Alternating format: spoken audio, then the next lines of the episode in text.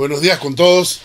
Qué bendición estar este día buscando la presencia de Dios, ¿verdad? Yo me imagino que el día, este día domingo, para nosotros acá en Suiza, que estamos empezando el día, para algunos allá en Latinoamérica o Canadá, Hawái, Canadá, Estados Unidos, para ustedes es de madrugada. Ahora imagínense la escena.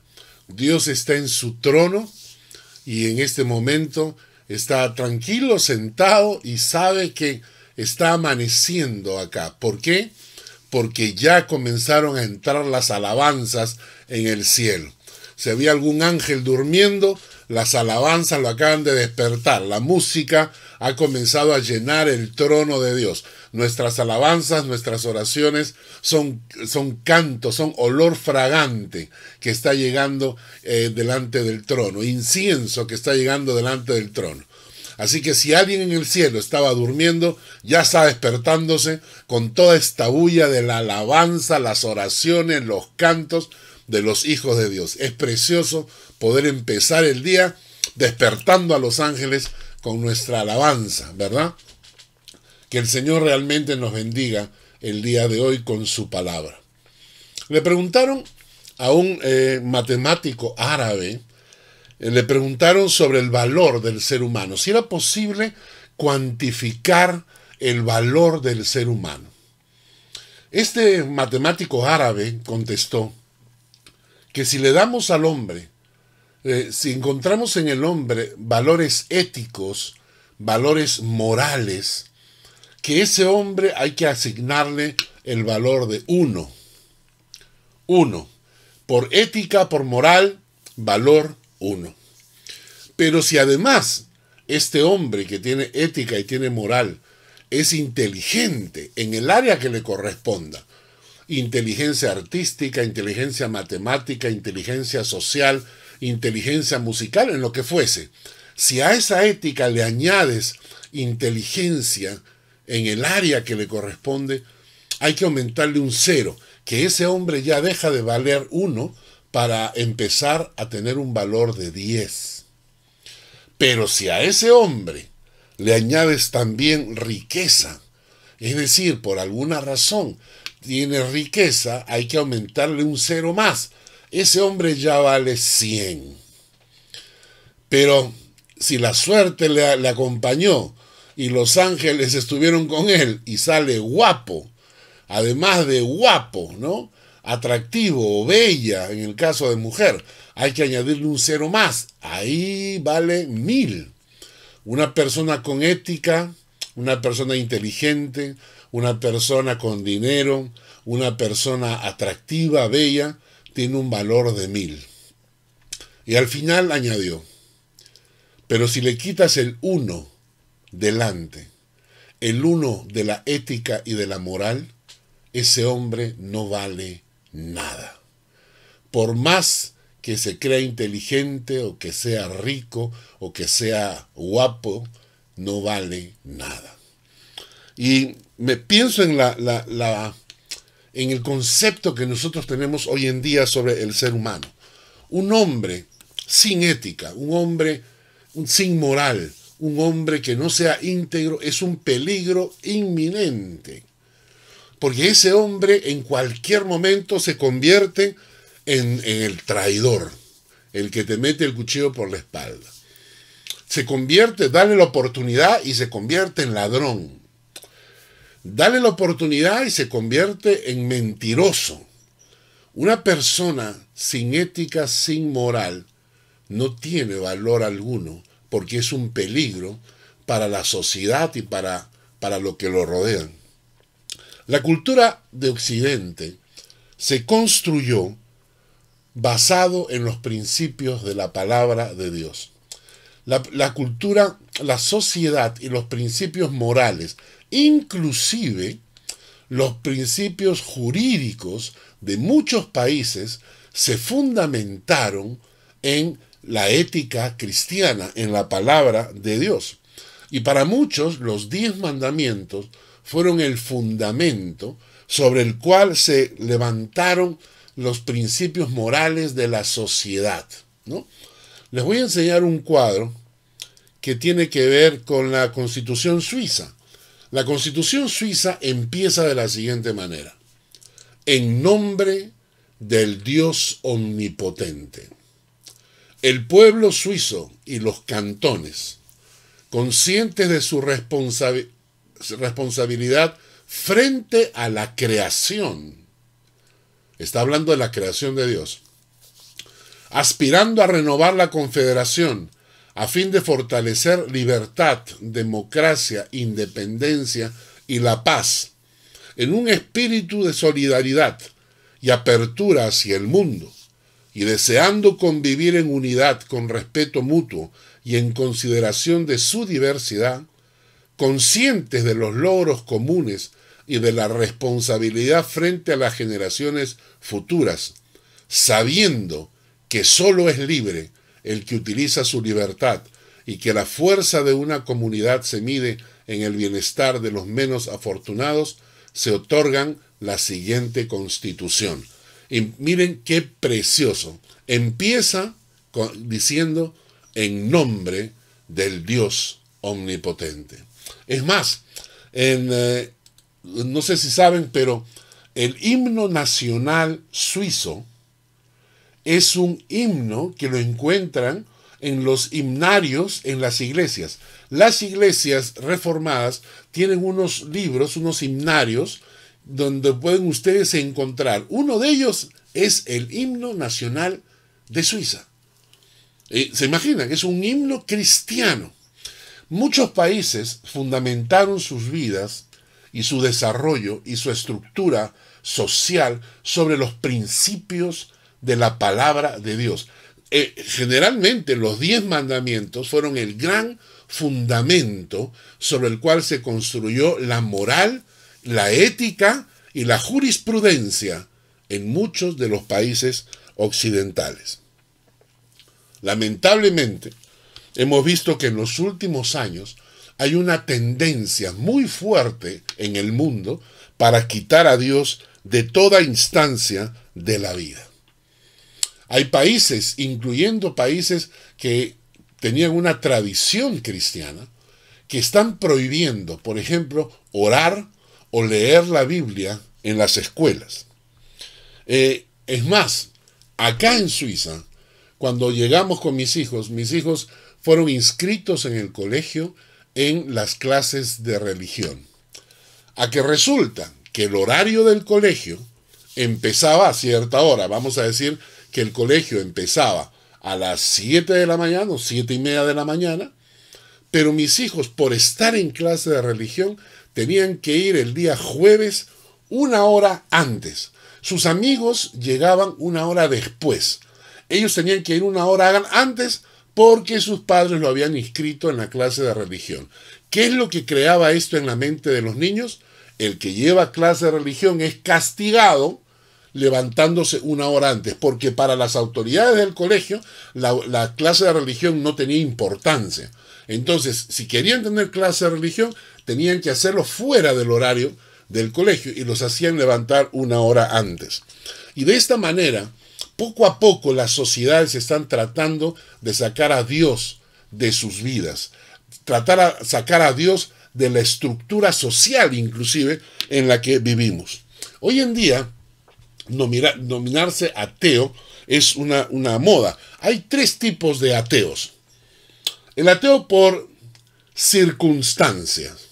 El ateo por circunstancia es aquel que llega a una posición de ateísmo por alguna experiencia desagradable. Por ejemplo, eh, un familiar muy conocido estaba enfermo, él estuvo orando para que se sane, pero no se sanó, y él queda con ese dolor en el corazón y decide no creer más en Dios porque él estuvo orando y Dios no le contestó. Y por diferentes circunstancias, o por ejemplo, se creó, eh, se crió en una familia eh, donde el padre era ateo y el padre le inculcó los principios ateos, entonces son ateos por circunstancia. Los segundos son los ateos por conveniencia. Son aquellos que no quieren creer en Dios porque no les conviene, por el tipo de vida que llevan a un gran pensador, conocido filósofo del siglo pasado, agarró y dijo, yo no quiero que Dios exista, porque si Dios existiera, tendría que darle cuenta de mis actos y no quiero hacerlo. Así que yo prefiero tener un Dios muerto. Y el tercer grupo de ateos son los ateos de moda. O sea, por circunstancias, por conveniencia, pero la gran mayoría, un 95%, es por moda. ¿Por qué? Porque se ha creado hoy en día esta cultura, se ha creado este concepto de que si tú eres ateo, eres más inteligente que los otros. Porque el que cree en un Dios superior, entonces es medio bruto. Pero el que es ateo es mucho más inteligente, mucho más hábil, mucho más este, pensador, digamos así, ¿no? Y entonces, pero ellos no saben por qué. Es la moda.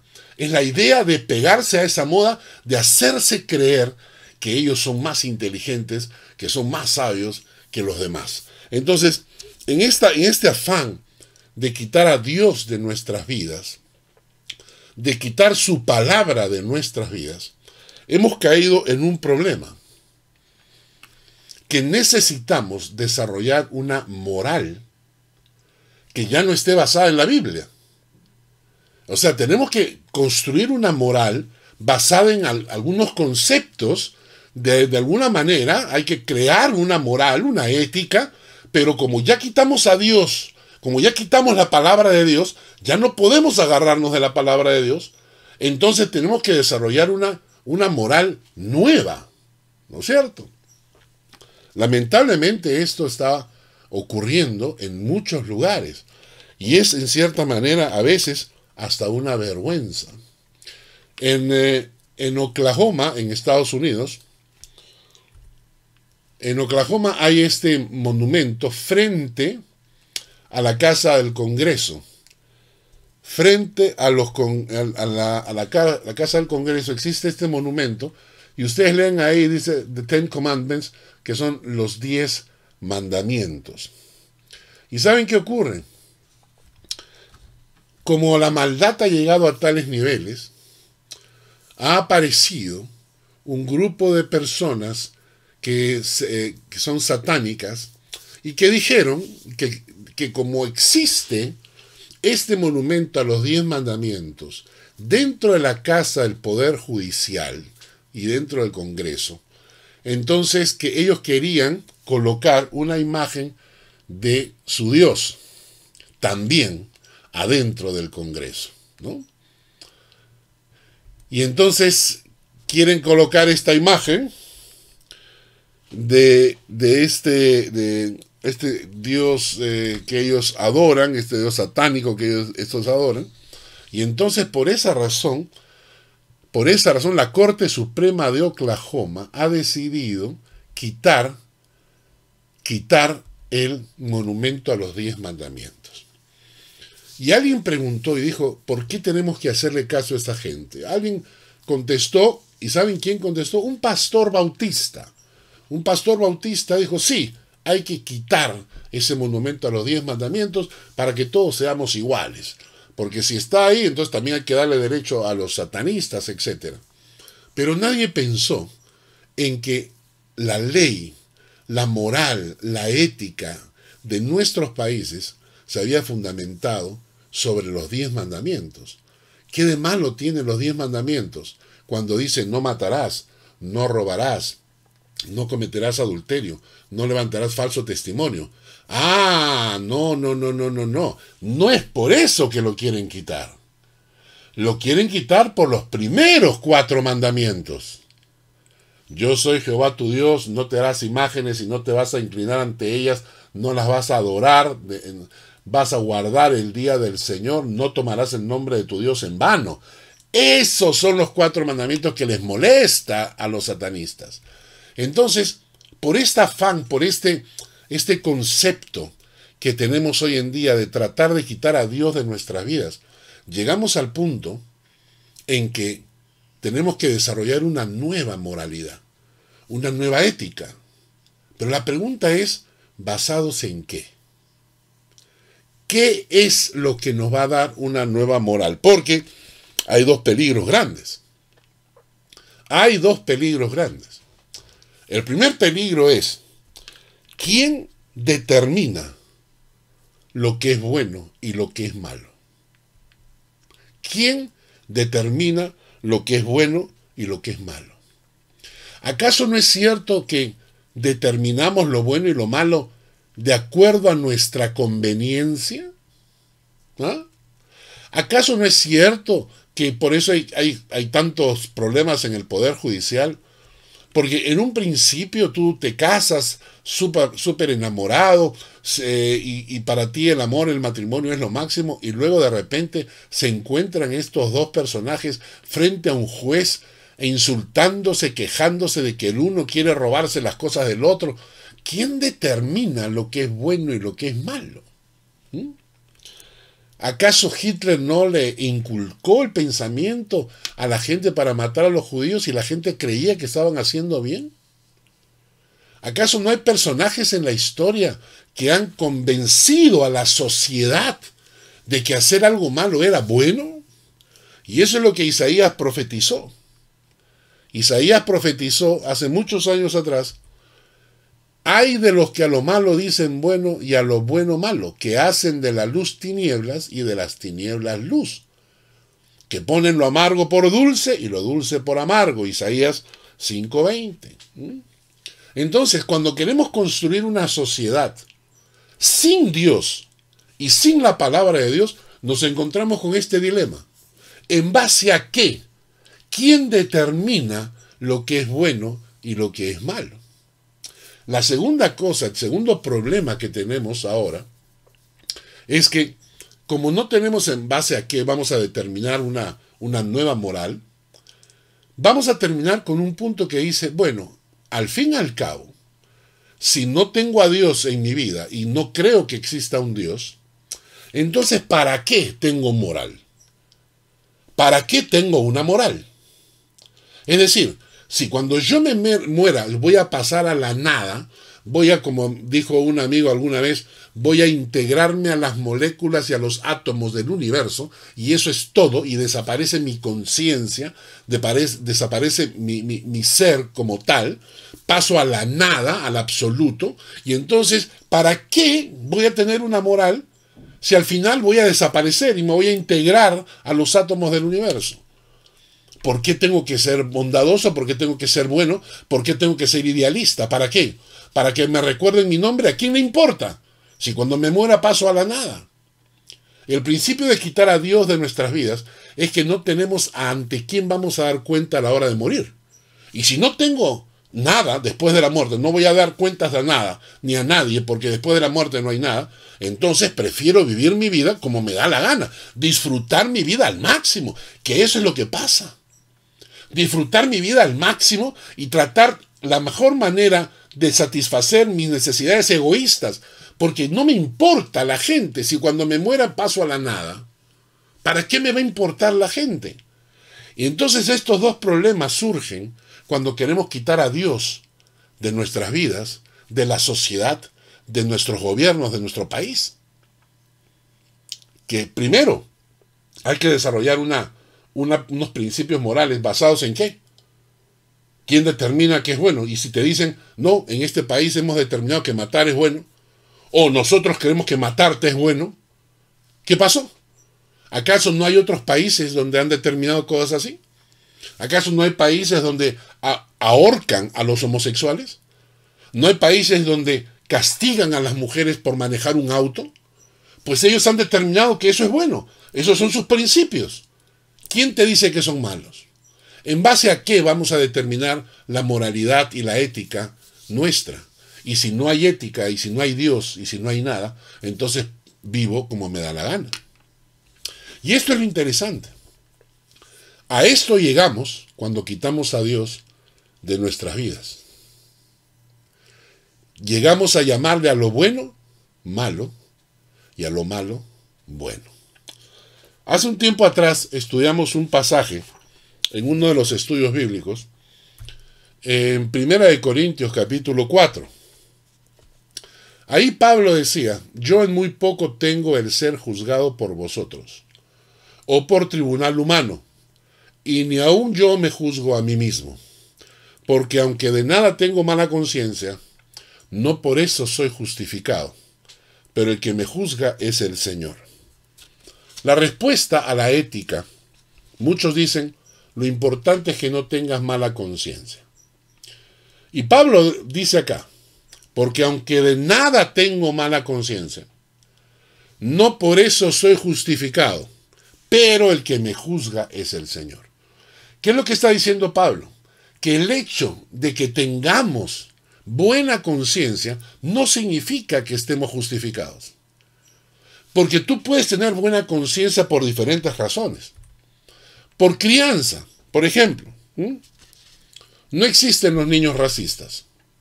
Los niños racistas tienen padres racistas. El racismo generalmente es una herencia familiar. ¿Y qué si naciste negro? ¿Y qué si naciste chino? O como llaman en muchos países a los sudamericanos, ¿y qué si eres un sudaca? ¿Qué pasa si, tus padres te enseñaron a robar de niño? ¿Qué pasa si tus padres te educaron para mentir de niño? Entonces, tú te acostumbraste a eso. Te acostumbraste a ver mal a la gente de otro color, te acostumbraste a robar, te acostumbraste a mentir, te criaron de esa manera. Entonces, cuando tú haces eso que aprendiste por crianza, no te sientes mal. Y entonces Pablo estaba diciendo, porque aunque de nada tengo mala conciencia, no por eso soy justificado. Correcto. Puedes no tener mala conciencia. Y sin embargo, no por eso está justificado. Te enseñaron a robar, está bien. Pero ¿acaso robar es bueno? ¿Quién determina eso? Bueno, a ti te enseñaron a robar, entonces no tienes mala conciencia. La segunda razón puede ser la cultura. Es decir, te enseñaron ciertas cosas en tu cultura. Y entonces no tienes mala conciencia. Cuando te dijeron, por ejemplo, este es tu país, esta es tu nación, tienes que luchar, tienes que defenderla, el nacionalismo, por una tierra, porque decimos todos nosotros, decimos, esta es mi tierra. Y la pregunta es, ¿tu tierra? Puedes construir tu casa en cualquier lado. Puedes llegar a un lugar y decir, esta, este terreno es mío. No, señor. Cuando tú dices, esta es mi tierra, estás diciendo, esta es la tierra de otros en la cual yo vivo. Esta es la tierra de otros. Pero creemos ese concepto de, nacionalismo, ¿no? Por cultura, ¿no? O por ejemplo, odiamos a nuestros vecinos. Yo siempre lo menciono, en Latinoamérica no hay buenas relaciones entre Uruguay y Argentina, o entre Argentina y Chile, o entre Chile y Perú, entre Perú y Ecuador, entre Ecuador y Colombia, entre Colombia y Venezuela. ¿Por qué? Ah? Hablamos el mismo idioma y casi comemos la misma comida. ¿Por qué no tenemos cólera por las fronteras? Por cultura. O por ideología. Si es que te metiste en un partido político, te enseñaron a pensar. Si te metiste en un partido de izquierda extrema, te enseñaron a pensar que el terrorismo es bueno, porque de esa manera se cambia la estructura social. Te enseñaron que, que matar y tirar bombas es una forma revolucionaria y no tienes mala conciencia. ¿A qué voy con todo esto? Lo que voy es lo siguiente, lo que Pablo decía. Aunque de nada tengo mala conciencia, no por eso soy justificado. Entonces, puede ser que no tengas mala conciencia. Y sin embargo, estés haciendo algo incorrecto. Y Pablo añade, dice, pero el que me juzga es el Señor. ¿Por qué?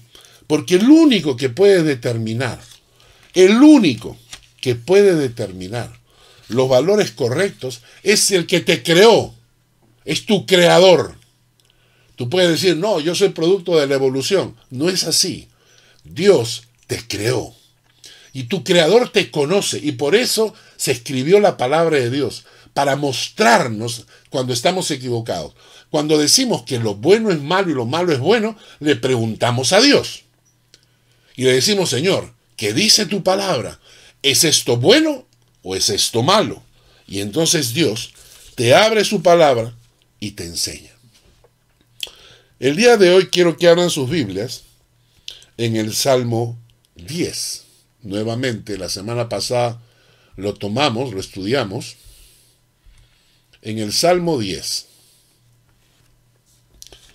Y en el Salmo 10 vamos a leer, ahora sí, vamos a hacer este estudio porque la semana pasada nos quedamos en el versículo 1. Les dije a algunos de ustedes que podían hacer el estudio en casa, Pero algunas personas me escribieron y me dijeron, no, nos hemos quedado cortos, queremos que avances con el capítulo 10, así que voy a tocar el capítulo 10, por lo menos algunos versículos. Vamos a empezar con el Salmo 10, versículos 2 y 3. Dice, con arrogancia el malo persigue al pobre. Será atrapado en los artificios que ha ideado, porque el malo se jacta del deseo de su alma, bendice al codicioso y desprecia a Jehová. E interesante es este, el arrogante, el malo es arrogante, persigue al pobre porque lo puede humillar al pobre, será atrapado en los artificios que ha ideado él mismo, porque todo lo que el hombre siembra cosecha. El malo se jacta de los deseos de su alma, el malo se jacta de lo que él quiere, de sus sueños, de lo que él quiere alcanzar. Pero lo interesante de este, de este texto es que dice, bendice al codicioso y desprecia a Jehová. El malo bendice al codicioso y desprecia a Jehová. Para mucha gente, las personas codiciosas, ambiciosas, que están luchando por tener dinero, son admirables. Y bendicen al codicioso, bendicen que esa persona, wow, esa persona cómo se esfuerza, cómo lucha, cómo trabaja para tener y tener más. Es un gran trabajador, es un gran luchador. Y entonces bendicen al codicioso y al mismo tiempo desprecian a Jehová. El malo desprecia a Jehová. Y esto lo vemos también. Primero hablemos de la codicia. ¿Qué nos dice la Biblia sobre la codicia? Dice Proverbios 1.19, tales son las sendas de todo el que es dado a la codicia, la cual quita la vida a sus poseedores. La codicia te quita la vida. La codicia no significa que anheles, que anheles correctamente superarte, no está bien.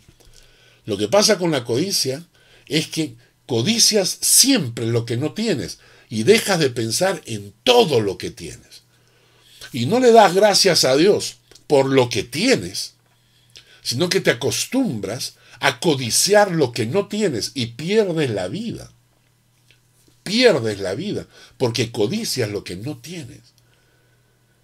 Repito, dejas de agradecer a Dios por lo que tienes. ¿Cuántas cosas en el Internet te dicen, si tienes casa, si tienes zapatos, si tienes techo, si tienes comida, si tienes auto, por todas esas cosas ya deberías darle gracias a Dios que hay millones de gente que no tiene nada de eso. Hay gente que no tiene un techo para dormir. Hay gente que no tiene una cama para dormir. Hay gente que no tiene zapatos que ponerse. Pero nosotros estamos codiciando lo que no tenemos. Y somos infelices porque no tenemos eso que me falta, ¿verdad? Por eso la, codicia quita la vida a sus poseedores. Hay otro texto más. Es cierto que al necio lo mata la ira, al codicioso lo consume la envidia. Y por último, un texto al revés, dice, hay quien todo el día codicia, pero el justo no da y no detiene su mano. Y es la diferencia entre el malo y el justo. El justo comparte de lo poco que tiene y no detiene su mano porque el corazón del justo agradece por todo lo que tiene y se da cuenta que hay otros que le faltan. Entonces, el justo da y no detiene su mano. La diferencia entre el malo, que alaba al codicioso, y el justo, que da y no detiene su mano. Pero, volviendo al texto, dice, dice el pasaje que el malo se jacta del deseo de su alma, bendice al codicioso y ¿qué más? desprecia a Jehová. Voy a repetir ese texto. Desprecia a Jehová. Yo eso lo vivo permanentemente. Lo veo. Veo a la gente como, como quiere aprovecharse del Señor. Pero cuando a la gente le toca responder al Señor, como sus actos reflejan desprecio si yo tengo que ir a un estudio bíblico y por cualquier razón dejo de asistir porque tengo amigos, porque tengo una fiesta, porque tengo un paseo, ¿no estoy despreciando al Señor? O cuando nos reuníamos en el culto y dejamos de ir a la iglesia, ¿no estamos despreciando al Señor? Y la Biblia dice que eso es lo que hace el malvado. Mientras que la sociedad te dice, no, no, eso no. Al Señor hay que ir de vez en cuando, no más. O sea, pues, tampoco hay que ser muy religioso. Eso es lo que te dice la sociedad. Para Dios, el malvado no solo bendice al codicioso, sino que desprecia al Señor. Cuando haces una fiesta, una reunión, y, y vienen invitados, ¿cómo los recibes? ¿Cómo los atiendes? Cuando le llevas un regalo a una persona querida, ¿qué tipo de regalo le llevas? Y ahora compáralo con nuestra actitud frente a Dios. Compáralo con nuestra actitud frente a Dios. Vamos a seguir avanzando al versículo 4. Salmo 10.4. El malo, por la altivez de su rostro, no busca a Dios. Y no hay Dios en ninguno de sus pensamientos. Repetimos, esto es lo que la Biblia menciona del hombre malo. El malo, por la altivez de su rostro, no busca a Dios. Y no hay Dios en ninguno de sus pensamientos. Yo quiero preguntarte con, con todo cariño y con toda sinceridad. ¿Eres una persona que busca a Dios? ¿Eres una persona que tiene a Dios en sus pensamientos o no? Porque si no es así, delante de los ojos de Dios, no eres una persona buena. El malo, dice, por la altivez de su rostro, no busca a Dios. Y dice, no hay Dios en ninguno de sus pensamientos. Porque, ¿Por qué? Porque es altivo. Porque dice, yo no necesito a Dios. Yo puedo conmigo mismo. Yo soy mi autocreación yo me hago a mí mismo. ¿no? Y es interesante porque no buscamos a Dios ni tenemos a Dios en ninguno de nuestros pensamientos. Pero hay un dicho que dice, comunistas hasta que somos ricos, ateos hasta que se cae el avión. ¿Mm? En cambio, el justo ¿qué hace? ¿Cuál es la diferencia entre el malo y el justo? Dios mío eres tú de madrugada te buscaré. Mi alma tiene sed de ti, mi carne te anhela. En tierra seca y árida, donde no hay aguas. Esa es la diferencia. El malo no busca a Dios. No tiene a Dios en ninguno de sus pensamientos. El justo dice, de madrugada te buscaré. Mi alma tiene sed de ti, mi carne te anhela. El Salmo 10, versículo 5. Sus caminos son torcidos en todo tiempo. Tus juicios los tienen muy lejos de su vista. A todos sus adversarios desprecia. Noten esa frase, tus juicios los tiene muy lejos de tu vista. Sus caminos son torcidos. Quizás no lo sabe. Quizás no lo sabe. Por eso hay un texto que dice así, hay camino que al hombre le parece derecho, pero su fin es camino de muerte. El hombre, el hombre malo puede, puede que no sepa ni siquiera que están dando en caminos torcidos, porque para él sus caminos parecen derechos, pero su fin es camino de muerte. En cambio, el justo, como no quiere correr este peligro, dice, ora, enséñame, oh Jehová, tu camino y guíame por senda de, rectitud. El justo le pregunta a Dios, el justo va donde Dios y le dice, Dios, guíame en mis decisiones porque puede ser que esté equivocado. Necesito tu dirección. ¿Y tú sabes qué te contesta Dios? Dios te contesta, te haré entender y te enseñaré el camino en que debes andar. Sobre ti fijaré mis ojos. Qué precioso saber que Dios ha puesto sobre ti sus ojos y que si tú le pides dirección, el Señor te hará entender y te enseñará el camino en que debes andar. Salmo 16. Dice en su corazón, no seré movido jamás, nunca me alcanzará el infortunio. Es una persona que el, el, malo está tan seguro de sí mismo, piensa que jamás será movido. Se siente seguro. Y por eso acaparamos dinero y acaparamos cosas para sentir mayor seguridad, lo más que podamos. Y es interesante porque hay una historia, no la voy a leer por el tiempo, que es breve, pero hay una historia en la Biblia que dice, está en Lucas capítulo 12, que dice que un hombre, un hombre rico había producido mucho. Y él pensaba dentro de sí diciendo, ¿y qué haré? Porque no tengo dónde guardar mis frutos. Y entonces dijo, derribaré mis graneros y los edificaré mayores y los haré más grandes y guardaré todos mis frutos y tendré todo lo necesario para vivir con todos los placeres y, los, y la, diversión y no me falte nada hasta que me muera. Y él dice, necio, hoy vienen a pedir tu alma y todo lo que has hecho de quién será. ¿Se dan cuenta? Cuando la persona está tan, tan segura y quiere, quiere sentirse segura, ganando y teniendo y poseyendo y, y aumentando su riqueza, cuando Dios puede decir, mañana vienen a pedir tu alma. Esa es la diferencia. En cambio, el justo, ¿qué hace? El justo ora de la siguiente manera. Enséñanos de tal modo a contar nuestros días que traigamos al corazón sabiduría. Enséñanos a contar de tal manera nuestros días que traigamos al corazón sabiduría. Mientras, mientras las personas con el corazón equivocado a veces, alejado de Dios, buscan todo tipo de seguridades, nosotros le decimos al Señor, Señor, enséñanos a, contar nuestros días de tal manera que traigamos al corazón sabiduría.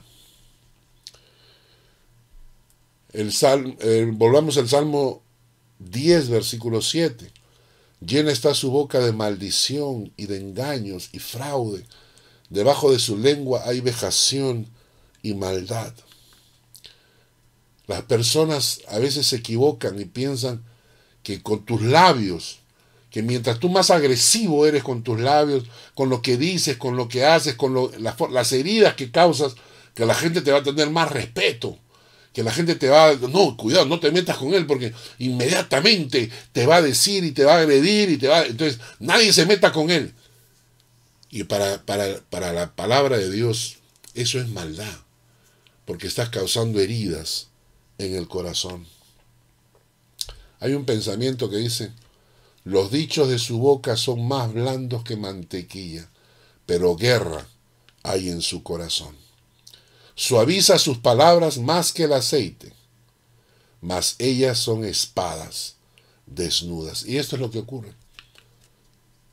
La, la, palabra enseña, la Biblia enseña, que las personas cuyos labios causan heridas no son buenas, son malos a los ojos de Dios. Cuando tu forma de hablar lo que hace es herir, lo, eh, lo que hace es causar daño en el corazón de otros, no eres una persona agradable a los ojos de Dios. Se dan cuenta cómo el mundo a veces te dice una cosa que, que es mala, pero el mundo te hace creer que es buena. Tenemos que ir avanzando un poco más. Eh, Salmo 10, versículo 8. Se sienten acecho acerca de las aldeas, en escondrijos mata al inocente. Sus ojos están acechando al desvalido. Acecha en oculto como el león desde su cueva. Acecha para arrebatar al pobre. Arrebata al pobre trayéndolo a su red. No se trata de hacer negocios y olvidarte de la gente algunos dicen que no, hay que hacer negocios y no importa, mientras más ganes es mejor. Y tus trabajadores viven explotados. Y tus trabajadores no disfrutan de la vida porque tú, para enriquecerte, te aprovechas de su pobreza, porque él necesita trabajar. Y como él necesita trabajar, entonces tiene que aceptar tus condiciones abusivas. Pero que sepas que para Dios eso es maldad.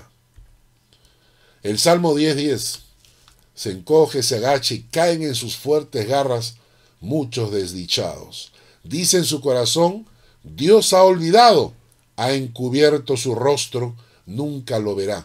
Esto es algo que el, que el malvado piensa, piensa que Dios no lo va a ver nunca. Piensa que puede escapar de su maldad. Piensa que cuando llega al borde de la muerte, quizás eh, haciendo una pequeña donación de dinero o llamando a un, cura para que los santos óleos, se salvó, ya está, listo, pasó a, pasó a la eternidad. No es así. El malo piensa que Dios ha olvidado, que se ha olvidado todo lo que él ha hecho, ha encubierto su rostro. Pero la Biblia dice que no podemos escondernos de Dios, no podemos escondernos de Dios. No importa, hay un texto bíblico, también no lo puedo leer, pero lo tienen ahí, Salmo 139, versículos 1 al 10. Oh Jehová, tú me has examinado y conocido, tú has conocido mi sentarme y mi levantarme, has entendido desde lejos mis pensamientos, has escudriñado mi andar y mi reposo, todos mis caminos te son conocidos. No hay nada que podamos ocultar delante de Dios. No hay nada que podamos ocultar delante de Dios. Él siempre nos está mirando. Levántate, oh Jehová Dios, alza tu mano, no te olvides de los pobres. ¿Por qué desprecia el malo a Dios? En su corazón ha dicho que tú no lo inquirirás. En su corazón el malo ha dicho. Inquirir significa reclamar, le vas a exigir algo. En su corazón el malo cree que Dios no le va a reclamar ni exigir el pago de nada. La gente cree que Dios es tan, tan, tan, tan buena que al final su amor será más grande y le va a, le perdonar todas sus maldades. La Biblia dice que no es así. Vamos terminando. Frente a todo esto, solamente hay dos, dos caminos, dos posibilidades, dos posiciones. Quizás tú que has escuchado esta prédica te hayas identificado con alguno de estos versículos bíblicos. Quizás tú hayas dicho, caramba, yo he quitado a Dios de mi vida. Caramba, yo no tengo a Dios en mis pensamientos. Caramba, yo ya no, o sea, yo no quiero que Dios participe de mí. Entonces, y ahora me doy cuenta de que he estado equivocado. Quiero darte una respuesta, quiero decirte que hay una posibilidad. Si tú te has identificado con esto y has descubierto que de repente estás pensando que hay cosas que tú crees que son buenas y que a la luz de la vida son malas, que has estado haciendo cosas y no tenías cargo de conciencia, no sentías que en tu conciencia que estaban mal, pero que la Biblia dice que están mal, y te sientes esa carga en el corazón, es el Espíritu Santo que te está hablando, es el Espíritu Santo que te está diciendo, vuelve a tu Creador. Y este texto es para ti. ¿Qué Dios como tú, que perdona la maldad y olvida el pecado del remanente de su heredad, no retuvo para siempre su enojo porque se deleita en misericordia. Él volverá a tener misericordia de nosotros, sepultará nuestras iniquidades y echará en lo profundo del mar todos nuestros pecados. Es decir, que si Dios te está hablando ahora, si tu corazón está sintiendo esa necesidad de necesito volver a Dios, entonces búscalo, busca a Dios porque Dios ha prometido que todos tus pecados, todos los errores que hayas cometido, todas las maldades que hayas cometido, sabiendo y sin saber, Dios puede tomarlas en sus manos y dice acá, sepultará nuestras iniquidades y echará en lo profundo del mar todos nuestros pecados. Busca, entra a tu cuarto, en silencio, inclina tu rostro y dile a Dios, Señor, quiero volver a ti, quiero encontrarte, quiero que abras mis ojos, quiero que me muestres la verdad, quiero que, entres en mi corazón. Díselo en el silencio de tu cuarto a solas. Busca al Señor. y en último lugar, estoy hablando a los hermanos de la iglesia. Hay mucha gente que todavía no ha encontrado al Señor. Hay mucha gente que está viviendo en camino de maldad, que ni siquiera sabe cuál es el fin que le espera. ¿Cuál es nuestra responsabilidad como iglesia? 1 Timoteo capítulo 2 versículos 1 al 6. Exhorto ante todo a que se hagan rogativas, oraciones, peticiones y acciones de gracias por todos los hombres, por los reyes y por todos los que están en eminencia, para que vivamos quieta y reposadamente en toda piedad y honestidad. Porque esto es bueno y agradable delante de Dios nuestro Salvador, el cual quiere que todos los hombres sean salvos y vengan al conocimiento de la verdad, porque hay un solo Dios y un solo mediador entre Dios y los hombres, Jesucristo hombre, el cual se dio a sí mismo en rescate por todos, de lo, de lo cual se dio testimonio a su debido tiempo. En otras palabras, la iglesia tiene que empezar a interceder. Si tú te llamas hijo de Dios y conoces gente que está en camino de maldad que ni siquiera lo saben, Tienes que empezar a interceder para que la actividad del Espíritu Santo comience a tocar esos corazones. No te, no te toca convencer a nadie. No te toca llenar a, la gente con información y volverte una persona tediosa, incómoda, porque todo el día los estás bombardeando. Antes que nada, tienes que empezar a interceder y tomar la intercesión como real lucha delante de Dios para ganar esas almas para el Señor. Así que te invito como iglesia, como creyente en Cristo, a empezar a interceder por todas esas personas que necesitan conocer que están en camino de maldad y que no lo saben, que muchos de ellos ni siquiera lo saben. Entonces comienza a interceder por ellos y comienza a pensar, Señor, úsame como instrumento para llevar a estas personas delante de ti. Úsame para que puedas usar, para que Dios te, te, como instrumento útil en sus manos para que Dios te use, llevar a esas personas a camino de salvación. Que Dios les bendiga. Vamos a escuchar una canción y mientras tanto nos vamos preparando para participar de la Santa Cena.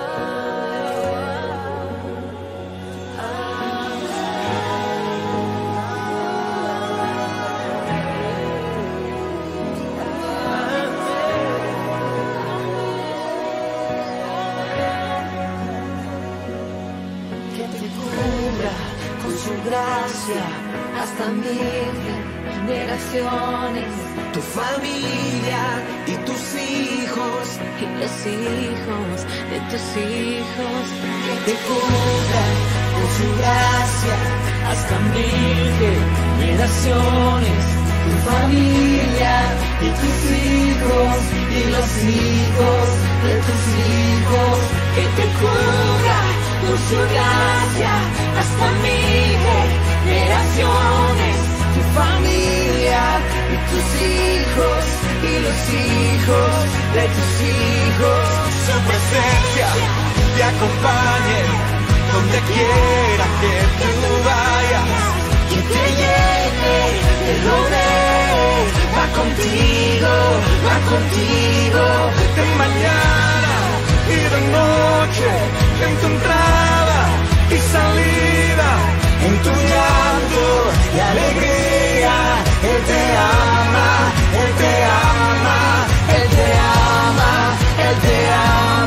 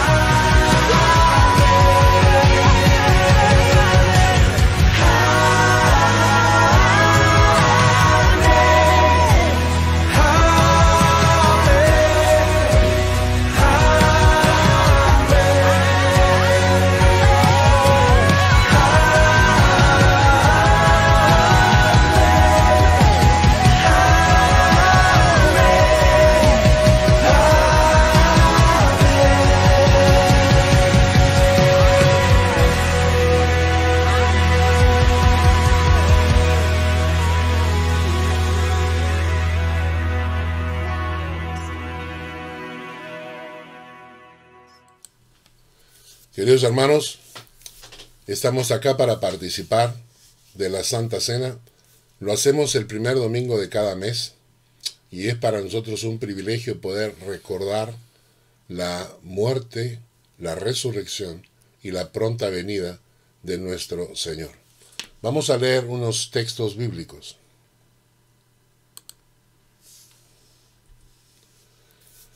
Y mientras comían, tomó Jesús el pan y bendijo, y lo partió y dio a sus discípulos, y dijo, Tomad, comed, esto es mi cuerpo.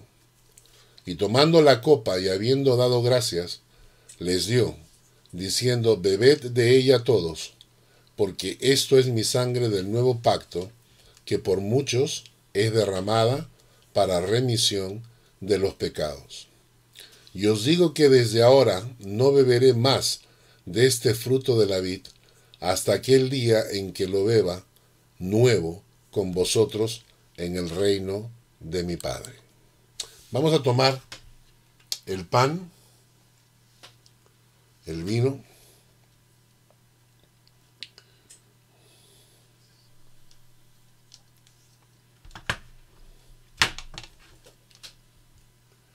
Vamos a orar para que el Señor consagre tanto el pan como el vino.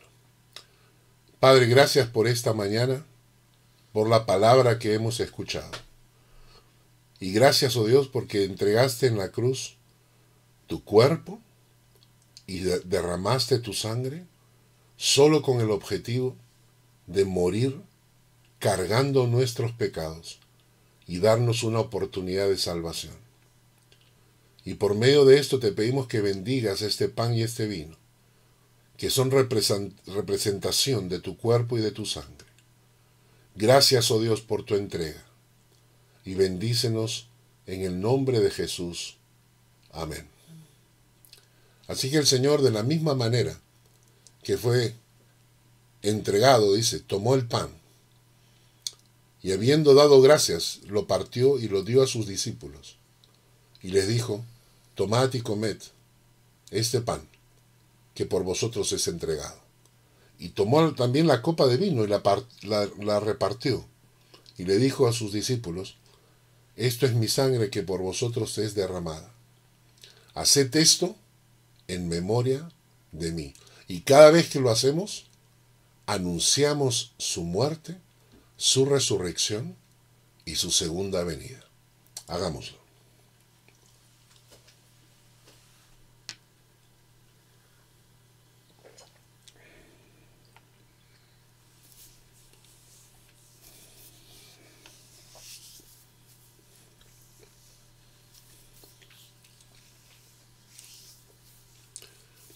Gracias Señor por este tiempo. Gracias por tu amor hacia nosotros. Amor que lo vemos hasta el momento, en este momento en que podemos recibir tu palabra, a pesar de estar en cuarentena. Como dicen, tu palabra no está en cuarentena, la iglesia no está en cuarentena, porque tu palabra sigue viva corriendo por las redes sociales tocando los corazones, porque eres tú el que está haciendo esta labor. Gracias, oh Padre, por esta mañana. Te bendecimos en el nombre de Jesús. Amén y amén. Amén. Eh, hermanos, llega el momento de las ofrendas. Primera de Crónicas, capítulo 29, versículo 14. Porque ¿quién soy yo? ¿Y quién es mi pueblo? Para que pudiésemos ofrecer voluntariamente cosas semejantes. Pues todo es tuyo, y de lo recibido de tu mano, te damos. El Señor nos ha bendecido en esta mañana con su palabra, nos ha enriquecido el corazón y está permitiendo que esta, esta palabra llegue a través de estos medios a mucha gente que están escuchando que a veces ni siquiera tienen la oportunidad de ir a una iglesia. Las ofrendas es lo, que Dios estableció para poder cubrir los costos, los gastos del ministerio, los, gastos de equipos, de, gastos de, de pastor, eh, todo. Entonces nosotros, agradecidos al Señor, queremos participar de esto. Queremos darle al Señor para que su obra se extienda. Si Dios te ha tocado, si Dios te ha hablado de alguna manera en esta mañana, sé parte de este ministerio. Y dile al Señor, Padre, yo quiero honrarte con esta ofrenda, porque quiero que este ministerio continúe. Queremos que esta, que esta palabra de Dios siga llegando a otros corazones. Agradecele a Dios en este momento. Toma tu ofrenda en tu mano en este momento, toma tu ofrenda en tu mano. También quiero mencionar que hay algunos hermanos, eh, tanto aquí como en Perú y en otros lados, que se están reuniendo en pequeños grupos para escuchar la prédica juntos. Así que a ellos también en este momento les invito a, a juntar sus ofrendas, tome sus ofrendas en una mano y vamos a orar y vamos a entregárselas al Señor para honrarlo para decirle gracias, oh Dios, por la palabra que nos has dado. Esta mi ofrenda te refleja mi agradecimiento a ti. Así que tome su ofrenda en su mano en este momento y vamos, vamos a orar. Padre, gracias por este tiempo, por tu palabra, por lo que hemos escuchado. Tú sabes que los ministerios, Señor, se sostienen con las ofrendas que tú nos has enseñado a dar. Gracias por aquellos hermanos que son fieles en sus ofrendas, en sus diezmos, en su compromiso. Bendíceles, oh Dios. Permite, oh Dios, que tu, obra siga creciendo, que más personas escuchen tu palabra. Tómalo, oh Dios, como una forma de nuestro agradecimiento y honra delante de ti. Te bendigo en el nombre de Jesús. Amén.